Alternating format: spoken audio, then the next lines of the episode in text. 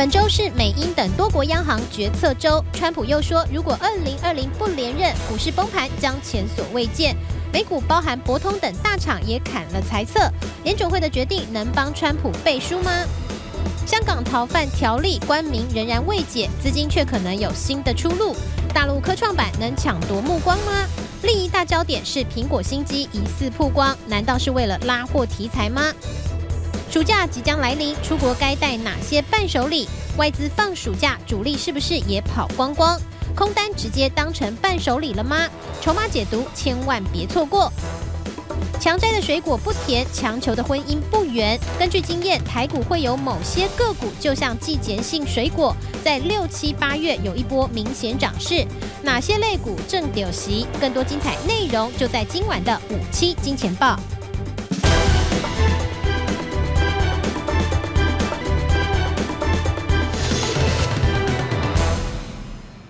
欢迎收看五七金钱报，带您了解金钱背后的故事。我是曾焕文。首先欢迎四位来到现场的语谈嘉宾，全球最准的分析师，美国总统川普。哎，听到这边哦，我们说美国总统川普呢是全球最准的分析师，可能很多人认为我们是言过其实哦，太夸张了。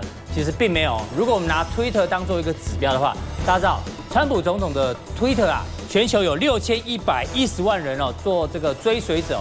是全球排名第十二名，而且他的这个追随者，我相信呢，很多都是华尔街的交易员跟分析师哦。所以我们说，川普呢是全球最准的分析师。那呢，他的节目名称哦叫做“穿金戴银”，是美国 Number One 投顾董事长呢就是川普。当然，过去呢他常常提出来的侧标叫做“让美国再度伟大”。那现在呢，最新川普的推文提到了，他说：“如果我没有连任的话呢？”大家就等着史诗般的崩盘，哎，这话讲得非常重哦。我们觉得这个侧标啊，有两个讨论重点。第一个，会不会只是这个选举快到了，这个语不惊人死不休的选举策略，还是呢？我们来讨论一下全球的股市现在到底有没有崩盘的客观的条件，以及这个礼拜呢，有很多的央行啊都要开利率决策会议。这么多的力量搞在一起之后呢，到底全球股市这个礼拜的波动会如何？我们进入一个完整的分析。进到广告，马上回来。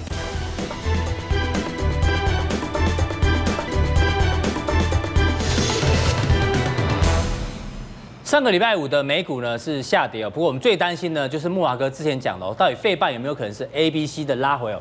费半呢在上个礼拜哦是一个往下跳空，而且跌幅高达百分之二点六。所以这个 A、B、C 哦，感觉上呢正在进行当中哦。今天木华哥呢会独家公开他的死亡笔记本，到底还有哪一些族群哦跟指数呢？大家要特别担心。那我们看一下台北股市哦，台北股市呢今天哦是一个开低走高，原本今天早上有一个跳空缺口，哎不错，被回补了。那今天的量呢有稍微一点增加，上礼拜呢是上涨量增，下跌量缩，哎今天上涨哎。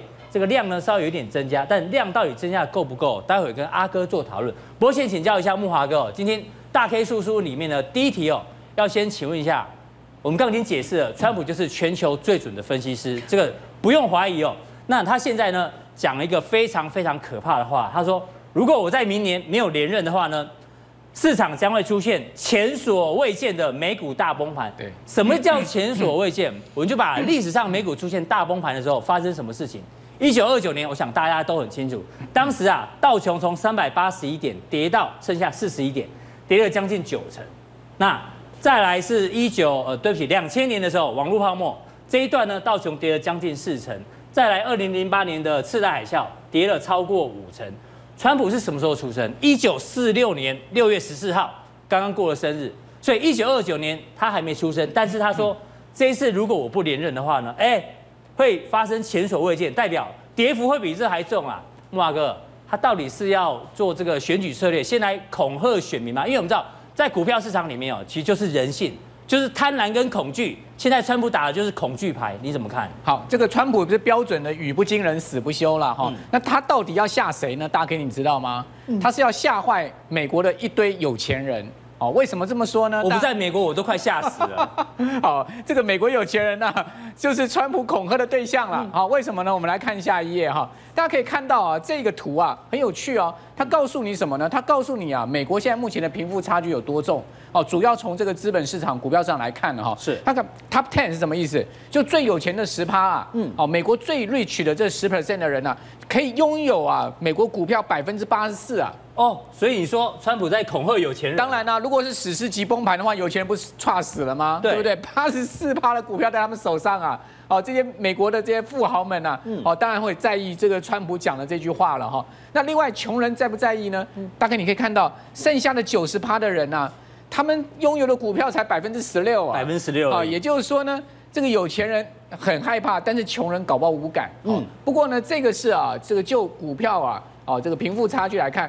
那我们如果用家庭所得来看呢？各位看到，对，二零一一零年、二零一三年、二零一六，这个是联准会的 report 哦，哦，联邦准备理事会的 report，大家可以看到哈，哎，其实呢，所有家庭啊，所有这个呃所得啊，它分三类哈，对，分分三三等分的所得，各位可以看到，我们看 O O 好就全部，但，其实他们还是有大概百分之四十以上的这个持有股票的这个比例了哈。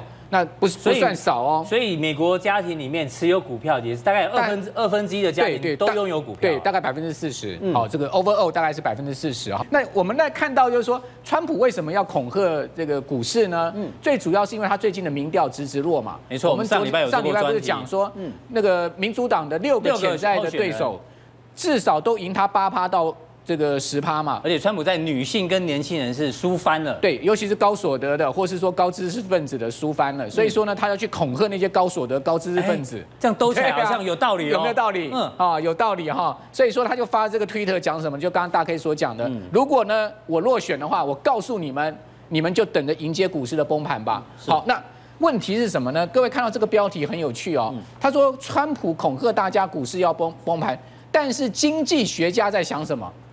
经济学家呢，大家在 worry 什么？大家在担心说呢，川普啊自己要造成经济的 recession，就是说经济学家更担心川普现在发动的贸易战会造成全世界经济的衰退。所以他们更担心是贸易战，而不是美国股市的表现。没错，好，所以说呢，川普在白宫里面啊想他自己的，但是呢，经济学家啊倒不是认同他这个想法的。但是我们来看一下客观条件到底会不会发生。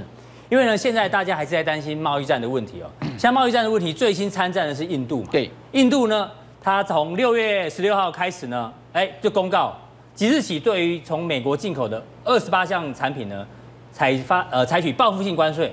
核桃从三十八到一百二十八，鹰嘴豆哦，这印度人非常爱吃的，你去印度餐厅尝到这个鹰嘴豆泥，非常好吃哦。啊，三十八变成七十八，苹果也七十趴。重点很多的这个关税都拉拉得非常高，这是第一个。第二个呢，大家不要忘了月底的 G 团体大阪哦。现在呢，中国大陆习近平主席还没有说要不要去哦。这目前消息是还没有的，所以可能也有可能见不到面。还有上礼拜我们讲到这个指控伊朗攻击油轮，所以到底现在有没有以贸易战角度来看，有没有这种？客观条件会导致崩盘。对，其实美国媒体最近在讨论一个什么事情，你知道吗？嗯、川普为什么要对印度发动贸易战呢？为什么要取消印度的优惠关税，而导致了印度的反扑呢？针对美国进口的商品，这个二十八项哈，呃，这个采取报复性的关税。对啊，川普上任的时候不是有一个印太新战略？对啊，这个印太的一个新的战略，川普到底在想什么？他为什么？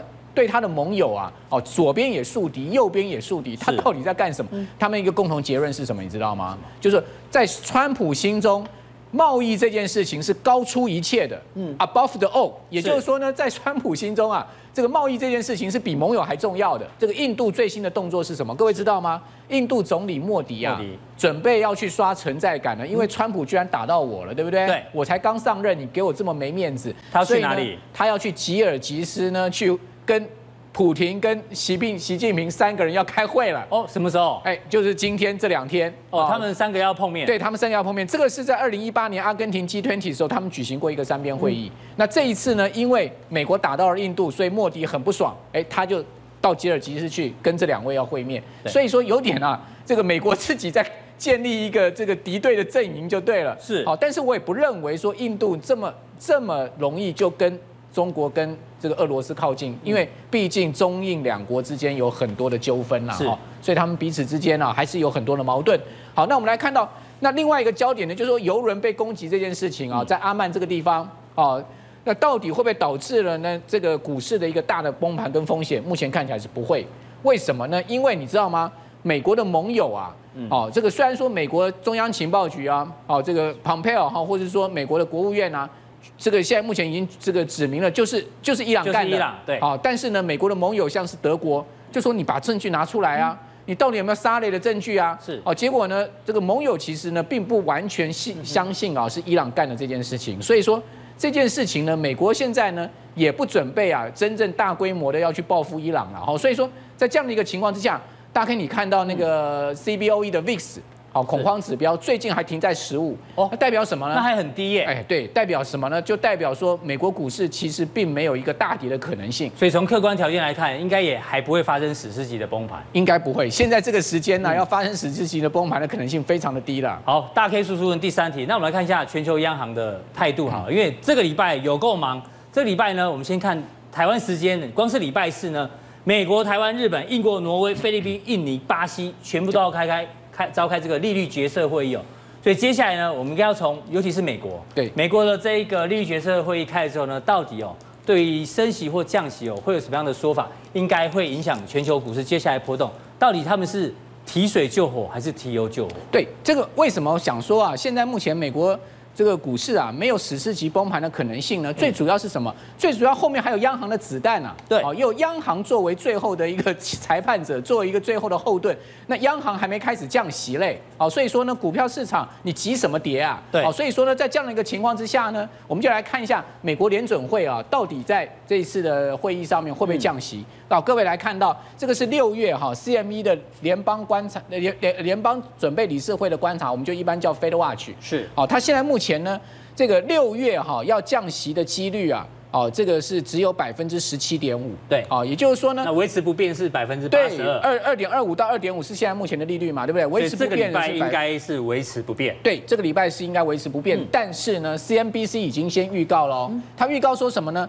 联准会非常有可能 drop 掉一个什么呢？drop 掉一个 patient 的这个字眼。哦耐心要拿掉，对，也就是说呢，过去联总会在声明上面一直有这个所谓的耐心的货币政策，也就是说，我们做任何事情我们不急啦，对，我们要看市场的情况了，所以我们要很 patient，我们要很耐心。是，那这一次把耐心这个字眼拿掉的话，哎呦，那就代表没有耐心了。对，就代表没有耐心了，就代表七月份可能他就准备要降息了。所以我们来看到七月降息的几率呢，各位看到已经高达百分之八十三哦，甚至市场看。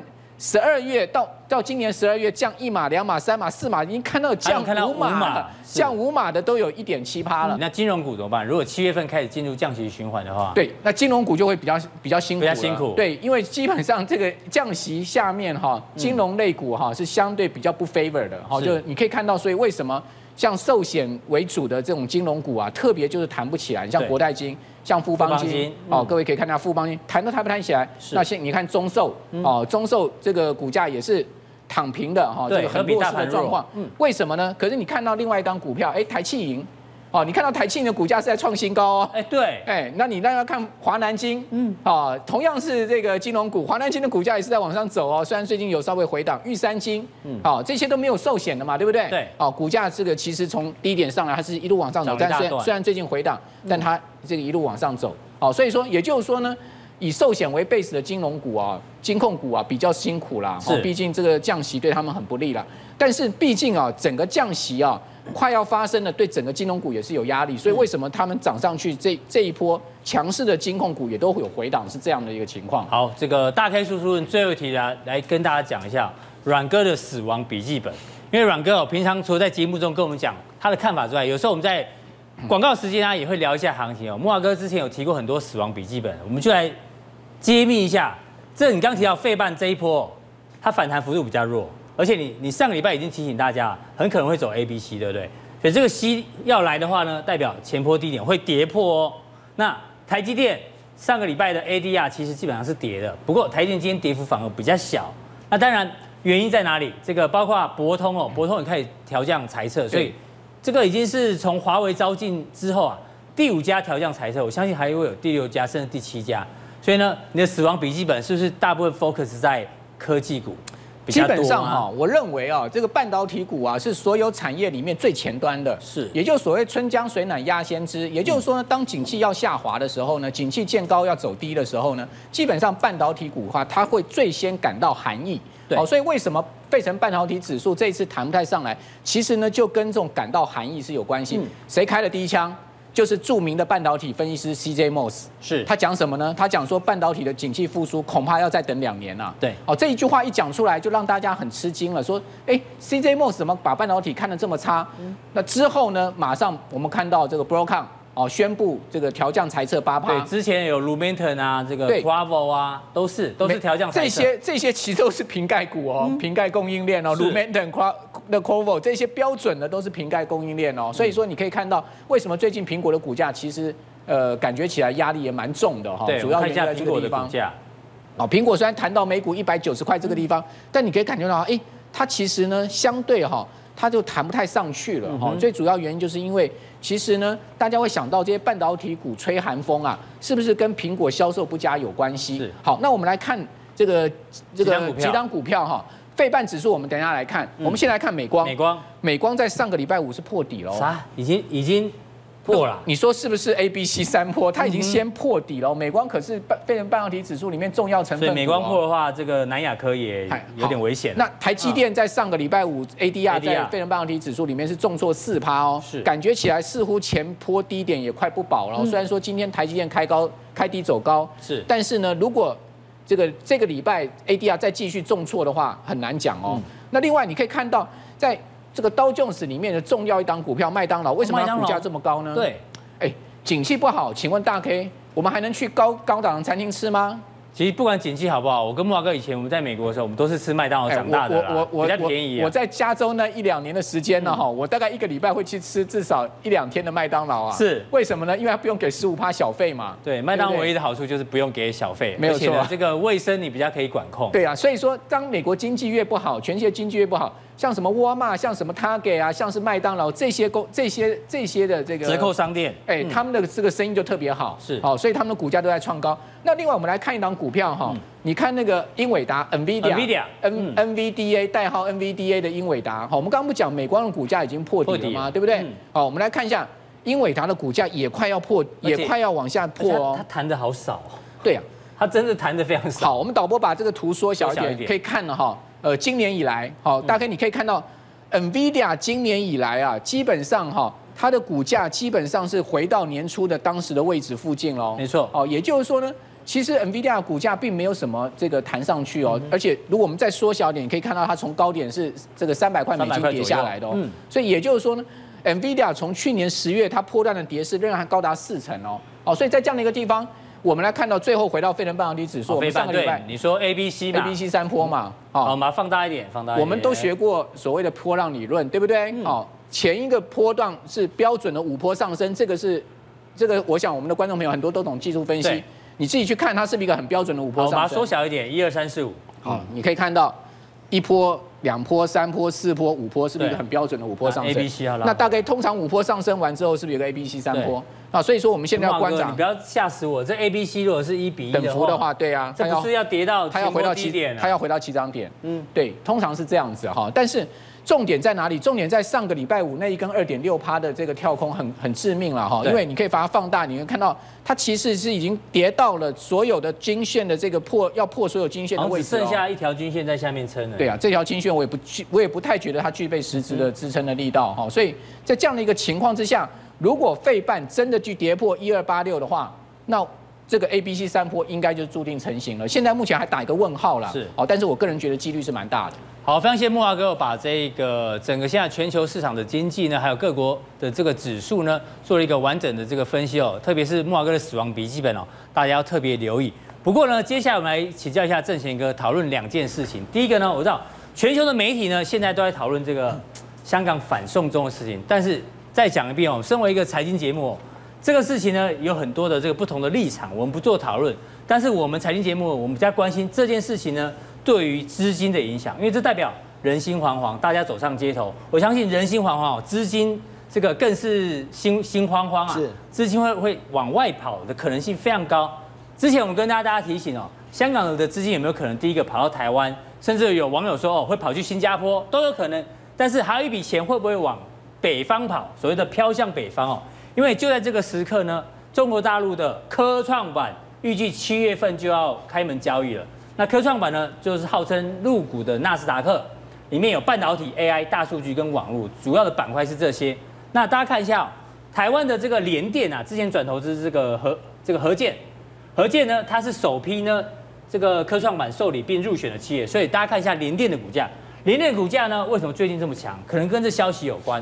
所以呢，所以香港的资金飘向四处之后呢，北方这一块有没有可能哦往这个科创板开始做一个聚集哦？而且这次科创板第十批的受理名单里面哦，这两家企业你可能不太熟，什么安恒资讯啊、石头科技，重点是它大股东一个是马云，一个是雷军啊。所以哎，不是不可能哦。所以正贤哥，你觉得这个资金开始这个移动之后呢，哪边有机会受惠？中国的确要发展半导体，这是刻不容缓的。是。那什么样东西会影响到台股呢？好，我们看下一张。嗯，影响台股的这个，我们刚刚就提到了，只花了两百二十天，上海科创板就准备开板了。而且它算是提早哦。是，对对。那这个紫光这家大公司，当然这可以配合我们的这个核建一样，是可以看到这些就是。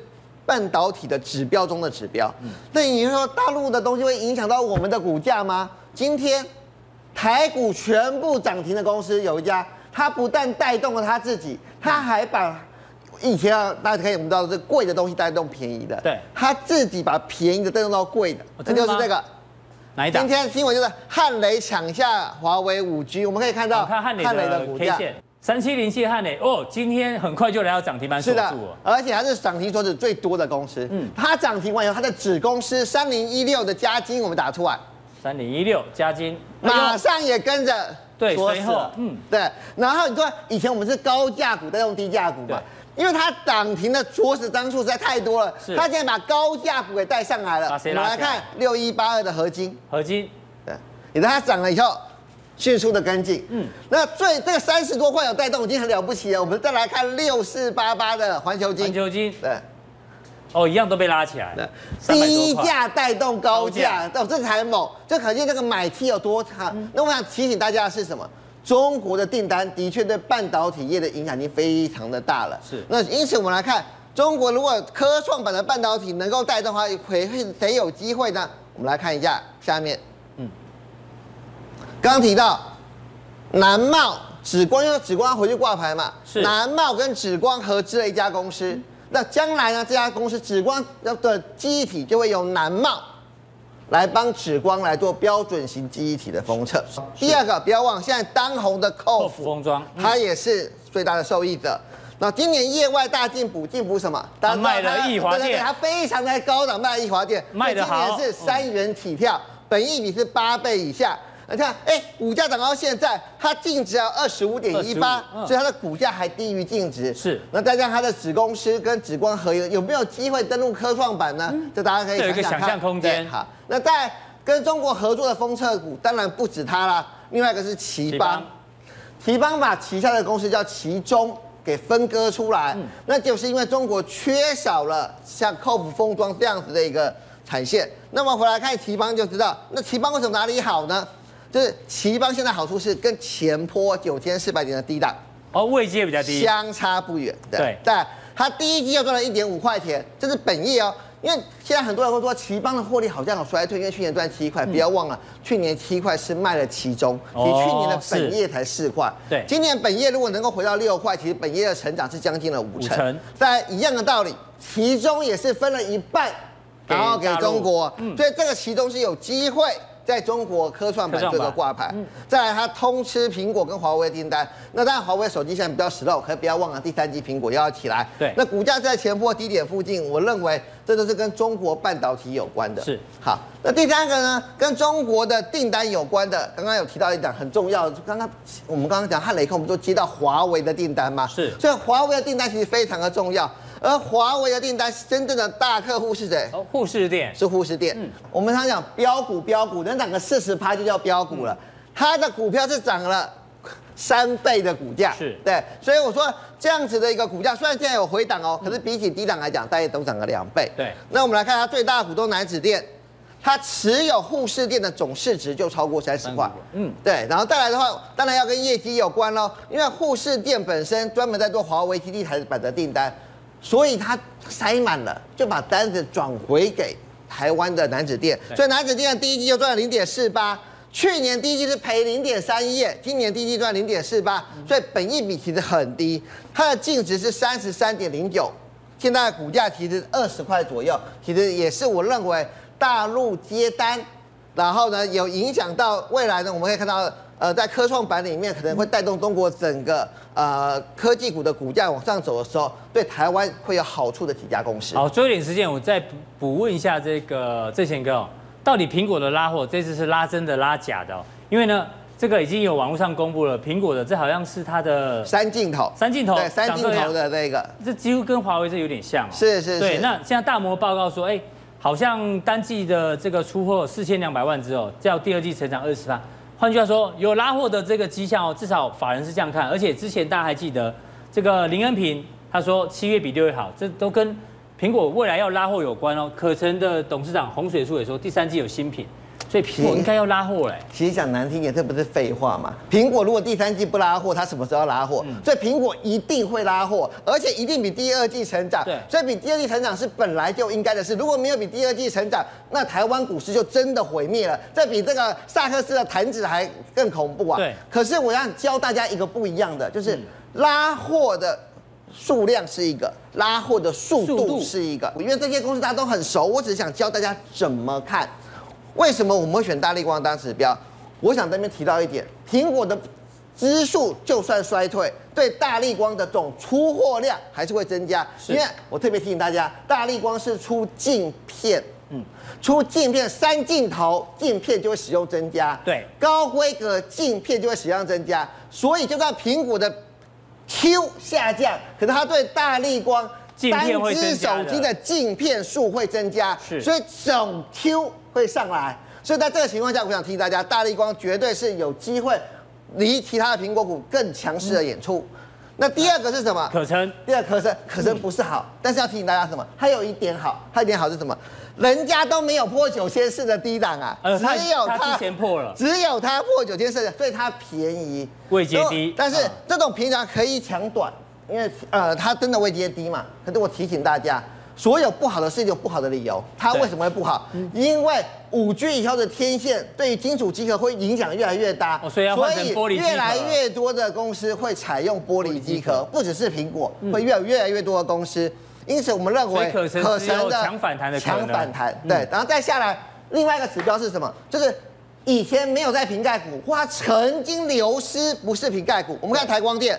之前能够一口气上来，原因很简单，就是它打进了苹果供应链。对。但股价为什么崩盘？被踢出来。因为被踢掉了。对。那最新的一个消息指出，它又回来了。我不敢跟你说股价又能再回来，可是啊，股价最标的公司都是原来没有，后来有的公司，这些公司比较容易引起大家注意。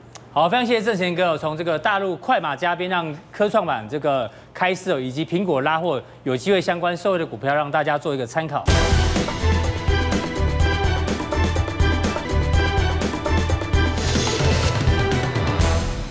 好，这个暑假快到了，我相信暑假到了，很多人哦，这个可能放假会出国去旅旅游，或是这个回台湾探亲。像我自己的这个小侄子哦，今天早上五点钟哦，非常早，才刚从墨西哥回来啊，因为他在那边念书哦，所以他们也开始放暑假，所以呢，大家现在都开始坐飞机哦，跑来跑去。那一样哦，接下来七月份，我相信哦，台湾人很喜欢出国，大家喜欢去哪里？比如说新加坡，我说亚洲地区啊，新加坡、泰国、香港啊、日本跟韩国。正贤哥，我记得你好像只要有连假，一定会带你女儿出国，啊、对不对？你去这几个国家有没有印象中比较必买的这些伴手礼？呃，日本真的这这是药妆了，因为我感觉到日本好像不买药哦，大家 浑浑身不痛快，所以日本的药妆是买的蛮多的。像台湾人哦，很多人买这什么东京香蕉蛋糕啊，哎是。我说真的，现在你收到这种礼物，我不用太开心。会买这礼物送送你的人，一定是在机场最后才才买的，不是专程为你买的。所以不太有诚意。那另外呢，像我自己如果去泰国的话，我一定会买这个无塔伞，呃，无塔标行军伞。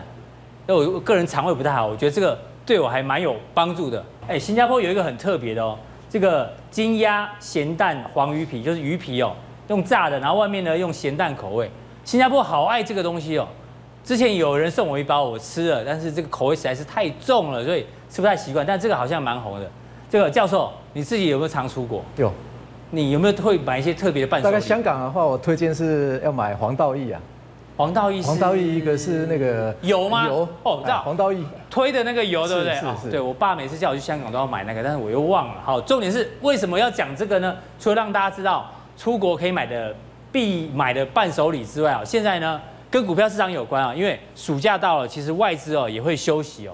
大家看一下，从二零零二年来哦，外资在八月份以后买超才会比较积极哦，所以代表在六七八月，你看它买超的金额相对来讲就比较少，是，所以外资也变得比较清淡，要去放长假，而且呢，这个外资买超的几率啊，如果从一到十二月份来看的话呢，买超几率比较低的刚好也集中在六七八月，是，而且最近刚好外资哎多单啊一路减少，所以呢，我们大胆的假设一下，外资如果要去放假的话呢，外资要回去美国，它的伴手礼会不会？买个空单稍微避险一下，因为毕竟这个波动比较大。呃，当然了，我们说倒数计时已经开始了。我们上上次已经讲过了，对，上礼拜已经讲过，这个 Fed 一旦降息过后，哦，股市很难，哦，很难继续往上涨。我们认为说六月可能还算安全，七月开始啊就是 Final Call 到了，要非常小心呐。那么来看一下，在这最后短短的时间内，这六月底的时间内，也剩两个礼拜哦。对。会发生什么事？第一，你看，你看道琼的道琼的周 K 线，好，今天晚上只要道琼一开盘，是啊，新的周 K 一开出来，这一定是黄金交叉了。为什么？因为这个周 K D 的参数是什么？是九根 K 线嘛？对，其实它一开盘就是很接近的嘛，最近的九周的高点嘛。是，所以你照技术分析来看，会出现金叉，会金叉，而且会接近高档哦，所以它可能过高的几率怎么样？会很高哦。呃，所以道琼有机会过高。对，因为已经那么接近了嘛，对，对不对？好，所以说它有其实啊，会过高以后呢？假突破，那就怎么样？真破底哦。那我们来看一下道琼的日 K 日线哦，我们的视力看近一点，看到道琼的日 K 连续性的大涨，这样讲嘛，这叫什么？大四喜嘛，我们就讲过了，大四喜呢，起码还涨两到三周。哎呦，每一个视野都一模一样哦。对，都凑在一起的话，你的视力就会越来越精准了。那你看哦，往下一拉，道琼的日 K D 是怎么样？高档钝化，高档钝化哦。周 K D 要金叉。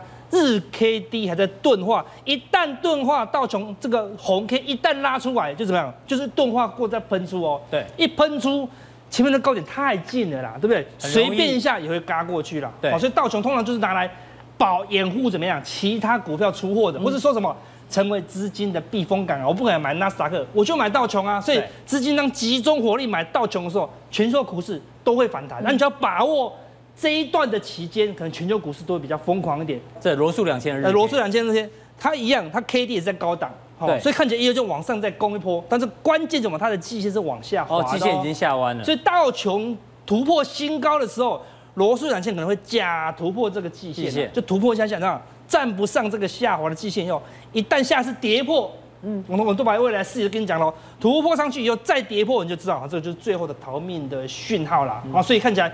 短线上，我们在等待一个激发好所有人。今天这个这个礼拜的六月二十号，就看 Fed 的讲话嘛。对，这礼拜他不用降息，当然如果他降息更好嘛。他但是他只要出出口水就好了，就说我们迫不及待要降息了，甚至不排除降息两码的可能。这种这种话讲出来，哇，我跟你讲这里。礼拜五的四五是怎么样？嗯，就给你嘎到最高了。拉高结算。我们正常讲嘛，对，道琼怎么样？会嘎到这礼拜五，就是四五日嘛。对。但是不好意思，台子期就是没有办法啦。嗯。台子期会压缩到礼拜三，看其实没有量，所有人都在观望什么？观望六月二十号的这个 Fed 的会议啦。所以可六月四这个礼拜四，台股才跟着这个 Fed 的刺激怎么样往上啊，做一个比较大量的一个走势啊。所以该怎么办？所以说这礼拜三之前。好，加一个三，对，礼拜三之前保守，因为结算前我们就讲了，一零五八零是上个月结算的，所以今天开太低，它会拉上来一零五八零。对，过两天如果开太，明天如果开太高，又会回到一零五八零，又回到一零五八零了。好，一直到礼拜三过后啊，才有可能。继续往上哦，是，所以说月底前呢，哎，就可以偏多。本周三之前保守，保守，我只讲很细了，对不对？对，把实力都是跟你讲了。嗯，月底前偏多，因为有可能模那个四五日往上拉，拉完以后呢，投信顺便季底怎么样做账哦，好，所以两个助力都要在月底前做多，对不对？那七月份呢，你就要谨慎哦。虽然是国历七月，嗯，但可能跟农历一样哦，是要特别小心一点呐。所以剩下一两个礼拜怎么办？跟大家讲，最近最热门的股票是什么？就是什么？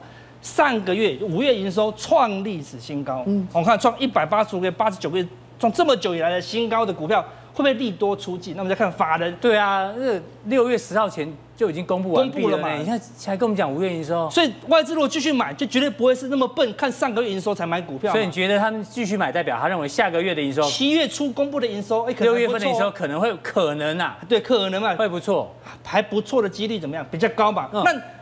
它都已经营收新高了，下六月份营收也叫不错的嘛，就再创新高嘛。对，连续营收再创新高，股价通常表现就会不差哦，对不对？好，所以说这些外资才敢买嘛，嗯，不然七月份外资也知道很危险呐。对，所以说他买到六月底怎么样？起码七月三号、五号、八号一公布营收再创历史新高，怎么样？哎，都有得出嘛。是，所以说他们才敢继续买啦。所以阿哥的选股逻辑有时候仔细听听还蛮有趣的哦。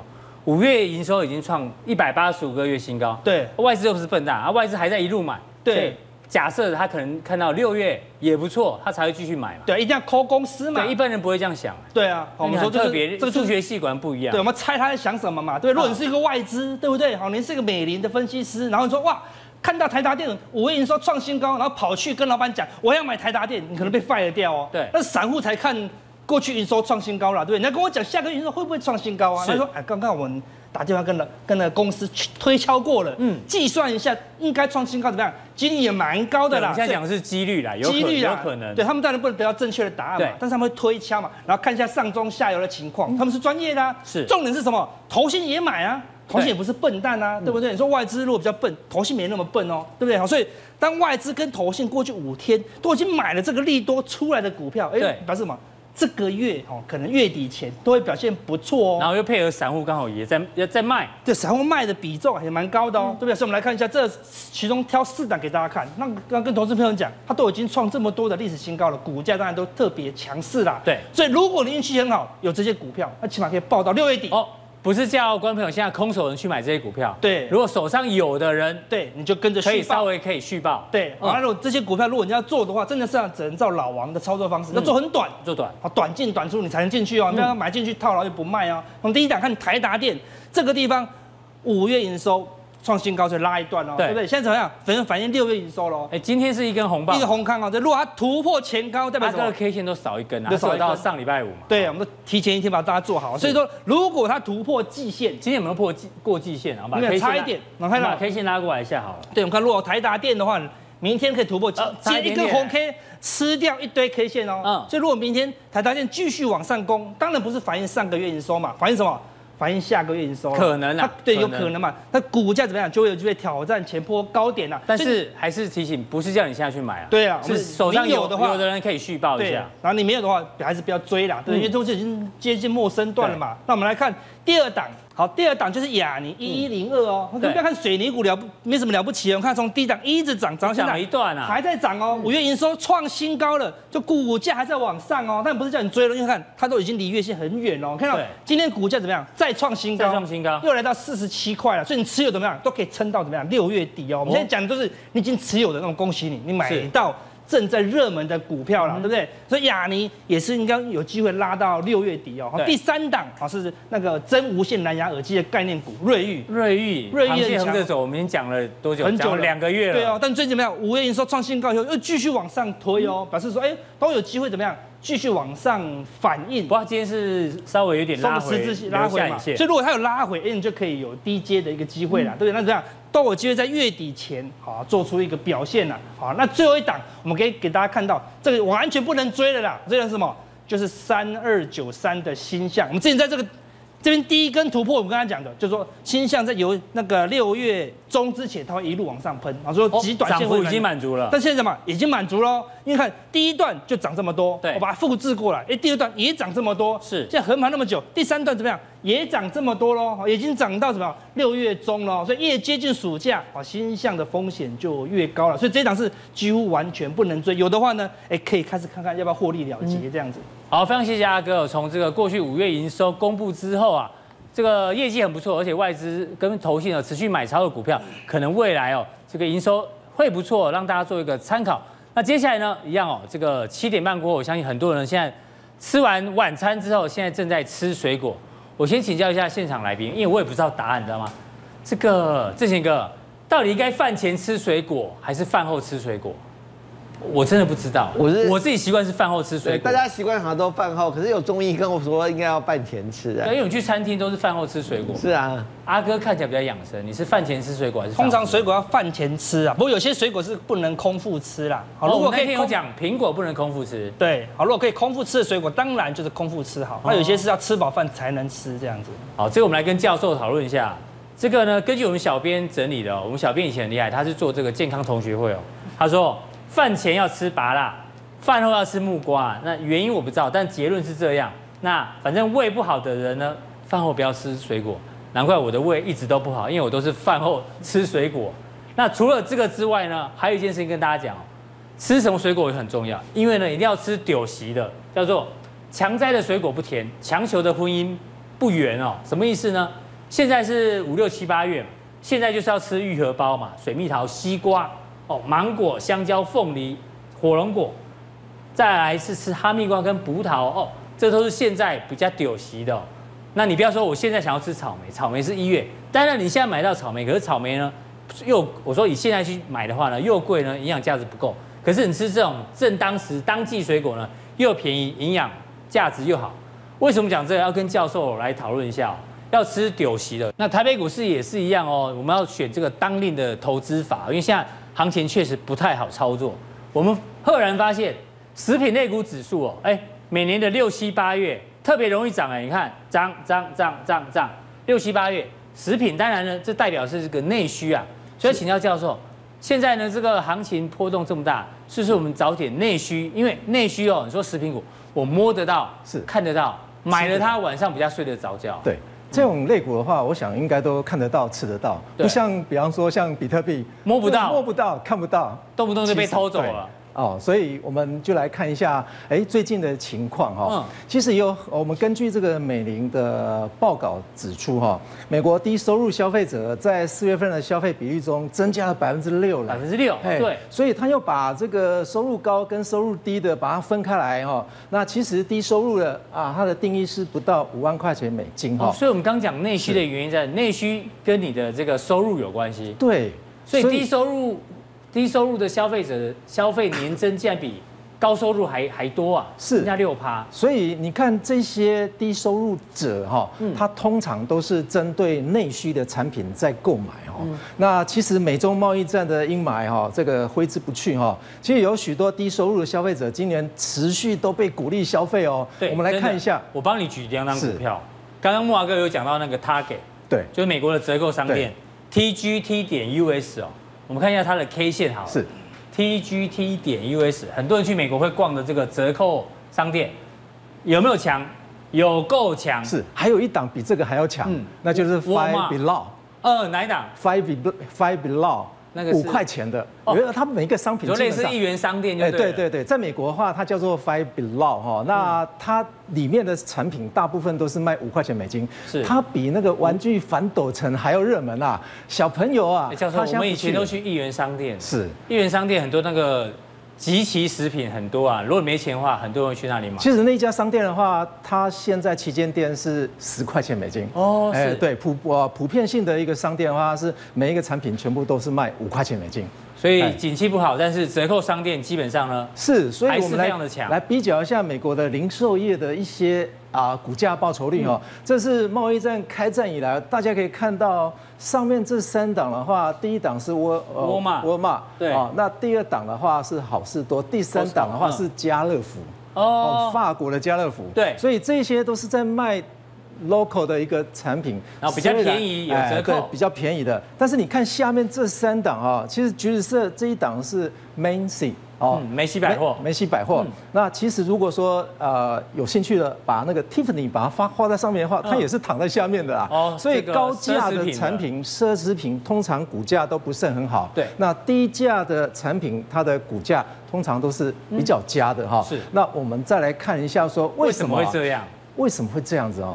大家都以为是贸易战哦，其实真正原因可能会是贫富差距扩大。哎呦，这刚跟前面木华哥讲的有异曲同工之妙，是都是贫富差距的问题。所以我们来看一下，说，哎，贫富差距扩大到底会影响消费吗？当然会。我们来看一下哦，一个均匀的一百个人哈，是他们每一个人如果说都收入一万块的话，这一百个人每个人的收入都是一万块。对，那每一个人消费都八千块的情况之下的话，我们可以看到说这个整体的消费的能力是八十万。嗯，今天突然间市场上面如果出现了一个富人，出现了一个何金城，对，是。如果我们举例，其中一百个人里面突然跳出一个人，他赚太多钱了，对，这个整体的能量是一百万啊。那如果那个人收入是五十万，剩下的人九十九个人分那五十万，那岂不是他的收入是五千零五十块？对，这五千零五十块，如果说全部拿去消费的话，顶多也五十万元而已。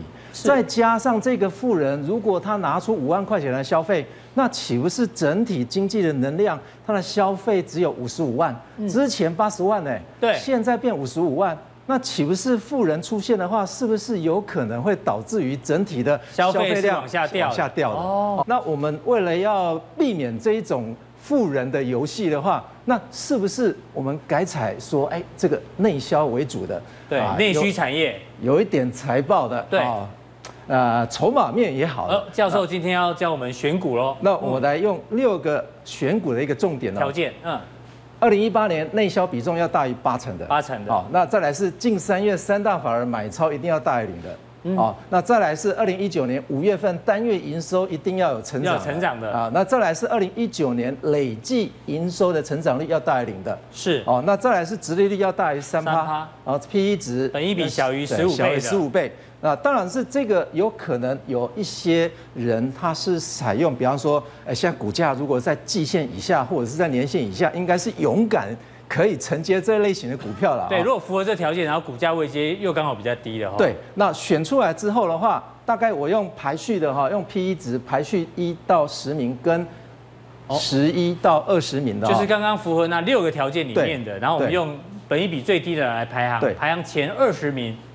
是，嗯，当然这些我们都是以今年的资料来看。如果有二零零八年碰到金融海啸，会有亏损的情况，大概是占三成左右。是，但是如果我们把这些十年的财报累积起来，全部都是有赚钱的公司，不管发生任何事情，对，都还是都还是有正报酬的公司，大概它的亏损几率就降到百分之十五而已，哦，降一半。对，所以我们除了看这些短期因素以外，那我们来看长期因素哈。那长期因素的话，我把最近六年来，也就是二零一八年往前面去推，推六年来所有的净利平均成长率，净利平均成长率，总股利占总净利的成长率，对，就配发率，再来是 EPS 的成长率哈，是。六年绝对要叠节节节，就是每一年比每一年好，对。每一年，每一年这样子非常的严苛哎。对，所以我们筛选出来的结果的话，大致上就前十名。哦，这个字比较小，没关系，我们会放在网络上让大家一一做参考。是。那如果我们这个六年来比较不可能会发生亏损的情况的话，是不是我们买进这些股票的话，可能会比较安全一些哈？是。当然，这三个成长率的话，我们再加进来一个。巴菲特的一个选股，大学教授的选股法哦，大家哦，果然比较特别哦，跟我们一般这个分析师啊，是。或者说这个网络红人啊，大家选的不太一样。这教授选股应应该有一定的这个这个长远性的这个角度来看，是因为我们看了六年哦，嗯、那我们再加进来巴菲特 ROE 的一个成长率，哦、再多一个条件，再多一个条件进来的话，如果四个条件全部都排进来的话，这六年每一年都是成长的，对，包括净利平均成长率是。总股利占总净利的百分比，还有 EPS EPS 成长率。跟股东权益报酬率的成长率。是。哦，那如果这四个全部排进来的话，那总共才八档股票，只有八档。哦。这八档你要特别念一下：力旺、瓦城、保雅、智邦、创意、信邦、荣兴跟固伟。是。那我比较推荐的大概就是生活选股哈，瓦城跟宝雅，但是智邦跟创意的话，因为它已经涨了一倍了。对，我们可以看一下 K 线啊，智邦跟创意确实涨得比较多啊。好，哎，正贤哥，这八档股票教授精选啊，不过对我来讲哦，瓦城我很熟，因为我常常去吃，确实不错吃。宝雅也蛮好逛的。是，那其他呢？你觉得呢？我有专访过信邦，信邦它在国内的连接器里面，它是另树一格，它不打大量，它是走各种不同的一个产品，绿能啊这样子。对，所以它能够维持像教授讲那么好的 ROE 跟那么好的一个毛利率，嗯、就是在走出一个自己的一个呃蓝海市场。好，非常谢谢四位来宾。